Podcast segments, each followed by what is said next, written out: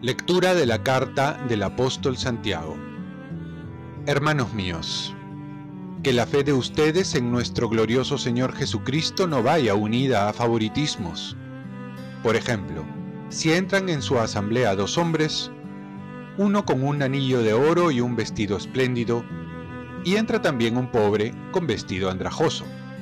Si ustedes se fijan en el que va espléndidamente vestido y le dicen siéntate aquí, en el lugar de honor, y en cambio al pobre le dicen tú quédate ahí de pie o siéntate en el suelo a mis pies.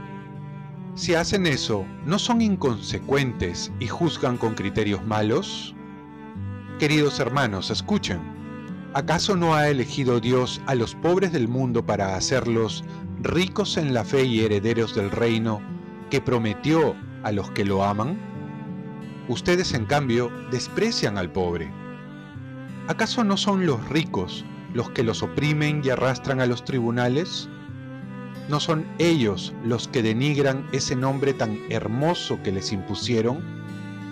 Por lo tanto, si ustedes cumplen la ley soberana que dice la Escritura, amarás a tu prójimo como a ti mismo, proceden bien. Pero, si muestran favoritismos, cometen pecado y son condenados por la ley como transgresores. Palabra de Dios. Salmo responsorial. Si el afligido invoca al Señor, Él lo escucha. Bendigo al Señor en todo momento. Su alabanza está siempre en mi boca. Mi alma se gloría en el Señor. Que los humildes lo escuchen y se alegren.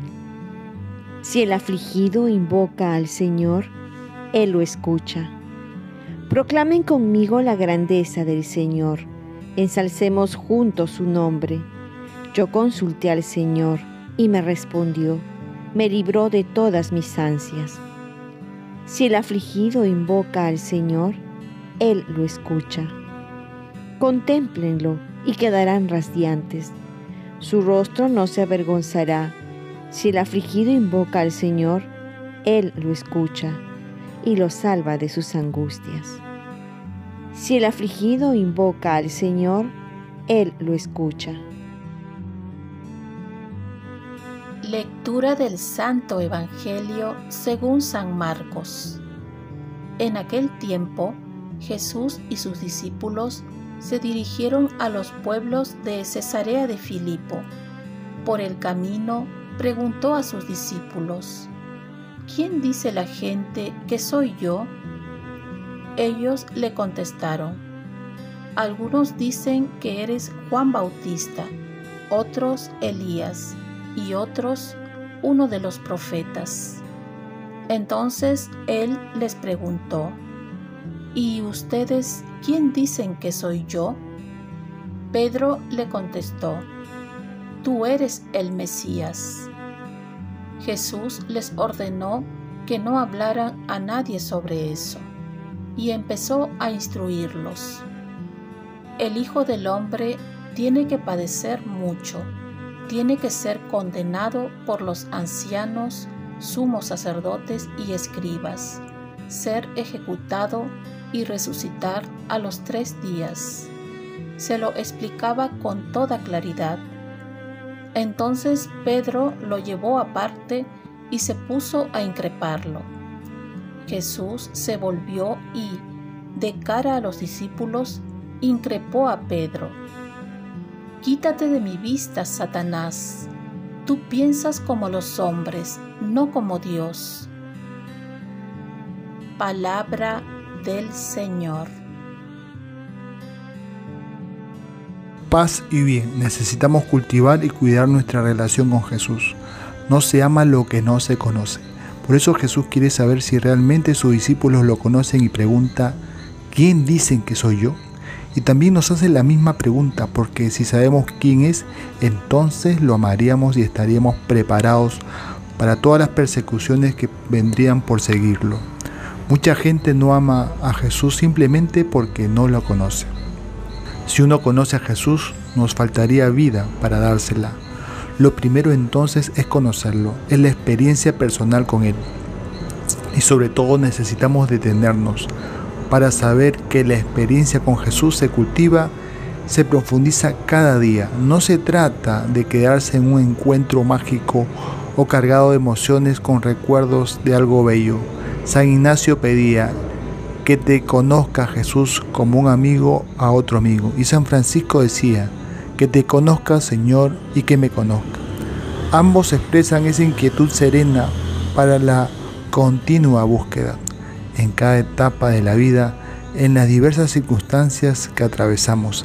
La clave de la fidelidad es cultivar nuestra relación con Jesucristo, escuchar y discernir de manera personal la pregunta de hoy, ¿quién dices que soy yo? Lo segundo nos ayuda como clave para la fidelidad, es el amor de Jesús pobre y crucificado. Solo el amor de Dios nos sostendrá. Esto es confiar en la gracia que viene del Espíritu Santo y que nos ayuda a seguirlo, al estar abiertos siempre a la novedad del Evangelio de Jesús, como se explica en la palabra de hoy. Amar como Él ama, acoger como Él acoge, entregarse por completo como Él lo ha hecho. Recuerda siempre que Él nos amó primero.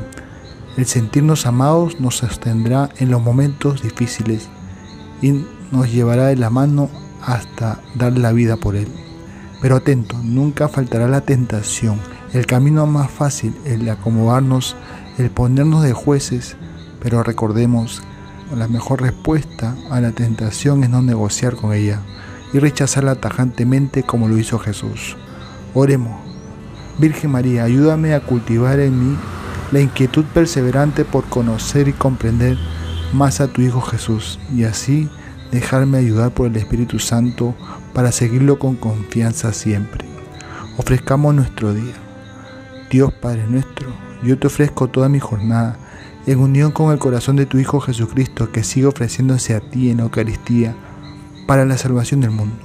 Que el Espíritu Santo sea mi guía y mi fuerza en este día para ser testigo de tu amor. Con María, la Madre del Señor y de la Iglesia, te pido por las intenciones del Papa con San José Obrero te encomiendo mi trabajo y mis actividades de hoy para que se haga en mí tu voluntad. Y la bendición de Dios Todopoderoso, Padre, Hijo y Espíritu Santo, descienda sobre ti. Cuenta con mis oraciones que yo cuento con las tuyas y que tengas un santo día.